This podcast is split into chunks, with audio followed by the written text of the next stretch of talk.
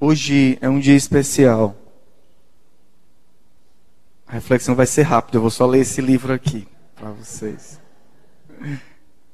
Hoje nós falamos de Santa Teresa d'Ávila, uma mestra da vida espiritual, baluarte da vocação Shalom. Na comunidade ela entra no comecinho, quando o nosso fundador ainda estava começando a refletir sobre como seria, o que seria, o que, que Deus queria. Então, Dom Luiz Lochaide apresentei a ele com esse livro aqui, As Obras Completas de Santa Teresa d'Ávila. E a partir de então, é, ele mesmo diz, não sei se ele diz assim oficialmente, mas já, já ouvi ele dizendo em alguns, alguns momentos, ali se abre para ele uma nova realidade. Então ele começa a progredir, aí crescendo na vida espiritual através dos ensinamentos de Teresa d'Ávila. Teresa d'Ávila, como eu dizia para vocês, por muitos anos vive como uma monja por quase 20 anos, diz ela aqui nas obras, nas, nas, no seu livro da vida. Por quase 20 anos vive como uma monja ruim, medíocre, mais ou menos. E não era ruim porque ela cometia grandes pecados e grandes males. Ela diz aqui nas, na, no capítulo 8 diz que ela começa, ela já rezava, não existe uma, uma monja que não reze, né? Por, por estar arrimada à coluna da oração, a esta fonte coluna da oração, passei este mar tempestuoso quase 20 anos, com estas quedas e com levantar-me, com quedas e com levantar-me, e mal, e muito mal, pois tornava a cair e em tão baixa perfeição que nenhum caso, em nenhum caso fazia conta dos pecados veniais. E os mortais, ainda que os temesse, não como havia de ser, pois não me apartava dos perigos. Sei dizer que é uma das vidas mais penosas que me parece que se possa imaginar. Porque nem gozava de Deus, nem trazia o contentamento do mundo. Quando estavas nos, nos contentos do mundo, ao me lembrar do que devia a Deus, era com pena. E quando estava com Deus, as afeições do mundo me desassossegavam. Teresa Dávila fala desse tempo da vida dela, do, do tempo mundano da vida dela, dessa forma. Eu rezava mais ou menos, dos pecados veniais eu nem me importava, cometia mesmo sem nenhum peso na consciência, depois Deus me perdoa. E os mortais, mais ou menos, porque eu também não tinha força suficiente para não desejá-los de forma alguma. E vivia assim. Quando eu estava no mundo, eu me lembrava: eita, sou um consagrado, preciso ir para Deus. E quando estava em Deus, o mundo me atraía tanto que eu não conseguia entrar na relação com Ele. Teresa d'Ávila, então, nesse momento, começa a uma a se decidir por essa amizade divina. E aí é que tudo começa. Já dizia minha mãe, e eu acho que muitas mães dizem isso para os filhos: cuidado com as amizades. Já ouviram isso? Meu filho, cuidado com as amizades, porque as amizades são das coisas que mais influenciam a gente. Não, mãe, e aí o que, que o, o, a jovem responde? O jovem geralmente? Não, mãe, eu não me deixa influenciar, não. Pode deixar que eu sei muito bem, eu sei. História.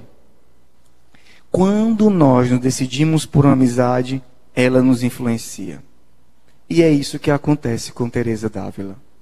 Teresa d'Ávila nessa vida entre o mundo e Deus se decide por uma amizade que vai mudar a vida dela. Teresa d'Ávila inclusive vai desmistificar a oração. Fomos procurar os livros sobre a oração no tempo de Teresa, são livros que vão explicar a oração deste tamanho aqui, ó, explicando sobre a oração. Explica a oração, é uma. E Teresa d'Ávila, quando vai explicar para suas monjas o que é oração, ela diz: A oração para mim nada mais é do que um trato de amizade. Uma relação de amizade. Um colóquio com aquele que nos ama. Que nós amamos e que nos ama. E aí, queridos irmãos, quando nós decidimos por essa amizade, o nosso amigo que já esperava há um tempão, ele também se decide por nós. Teresa Dávila então começa a falar das várias intervenções divinas na sua vida para transformar o seu coração e torná-la quem ela é, quem ela se torna, a grande Teresa Dávila.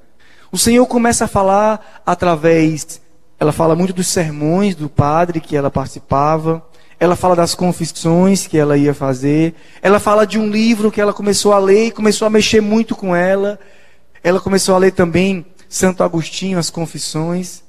Não exatamente são essas coisas absolutas que a, fazem mudar de vida, mas é sobretudo a escolha desse amigo que vê. Quando vê uma alma decidida por ele, começa o que os místicos dizem, o que os santos dizem, uma perseguição na alma. A alma começa a ser perseguida por Deus. E Deus começa a encontrar todas as formas de converter aquela pessoa. Por quê? Porque ele vê que nela existe o desejo da conversão. Eu quero me converter, eu quero me converter, eu quero me converter. A gente pode até falar, mas enquanto a nossa vida não expressa esse desejo de uma conversão sincera, a coisa não acontece. Mas quando a gente expressa o desejo da conversão, quando a gente realmente decide, como Teresa Dávila diz, uma determinada determinação pela conversão, por Deus mesmo, pela vida espiritual, o Senhor começa a nos perseguir. Ele parece que está na porta da capela quando a gente sai, ele parece estar aqui dentro quando a gente entra, e ele chega em casa, ele está lá também. Quando a gente vai conversar com alguém, ele aparece de novo, e você vê ele te perseguindo e te dando formas de se encontrar com ele. Teresa Dávila então diz como é que foi um momento forte dessa perseguição divina. Pois eu já andava, a minha alma andava cansada. E ainda que quisesse, não a deixava descansar por tão, tão ruins costumes que eu tinha. Aconteceu-me que, entrando um dia no oratório, vi uma imagem que haviam deixado trazido para lá, para guardar que tinham ido buscar para certa festa que se fazia em casa. Era a imagem de Cristo muito chagado e tão devota que, ao olhar para ela, toda me perturbou de vê-lo de vê-lo tal. Porque representava bem o que passou por nós, o que ele passou por nós. Foi tanto que senti de mal ter agradecido aquelas chagas, que o meu coração me parece que se partia. Então eu me ajoelhei junto a ele, com grandíssimo derramamento de lágrimas, suplicando-lhe que me fortalecesse, já de uma vez, para não o ofender. O Senhor então intervém na vida de Teresa com uma imagem. Já, já vi essa imagem lá em, Ávila, em Ávila, inclusive, na oportunidade que eu tive de passar um dia lá. Uma imagem normal tem nada de espetacular. Uma imagem de Cristo chagado, claro, né? Com as mãos amarradas, todo ferido. Mas não é a imagem de Cristo chagado simplesmente. Era a perseguição divina na alma dela e a decisão dela por Cristo. E naquele momento, Teresa Dávila tem uma experiência de experimentar da dor que Cristo experimentou por ela. E por causa da dor, Teresa Dávila então dá um passo a mais de não querer ofender a Deus nunca mais de nunca mais querer ofendê-lo, de, de forma alguma, nem nos pecados mais leves, nem nos pecados mais graves. O Senhor, diz São Paulo, nos abençoou e nos predestinou para sermos seus filhos adotivos por intermédio de Jesus Cristo, conforme a decisão do Pai, para o louvor de Sua glória. Queridos irmãos, isso não é uma, um privilégio de Teresa Ávila. Isso é uma escolha de Deus por todos nós. A todos nós, o Senhor escolheu para sermos seus filhos por causa de Jesus. Para o louvor de Sua glória. Pelo seu sangue nós fomos libertados. Nele as nossas faltas são perdoadas, segundo a riqueza de Sua graça que Deus derramou profundamente sobre nós, nos abrindo a toda sabedoria e a prudência. Ele nos fez conhecer o mistério da sua vontade, o seu desígnio benevolente que de antemão determinou em si mesmo para levar a plenitude no tempo estabelecido. Queridos irmãos, escolhamos esta amizade. Escolhamos esta amizade. Quem conheceu esse amigo e escolheu por ele, não tem, não tem como não se influenciar. Assim como os nossos filhos, que se influenciam pelas boas e pelas más amizades, nós também poderemos agora falar para nós mesmos: cuidado com as amizades. Cuidado com essa também, porque depois que essa amizade aqui se instaurar, acabou-se, viu?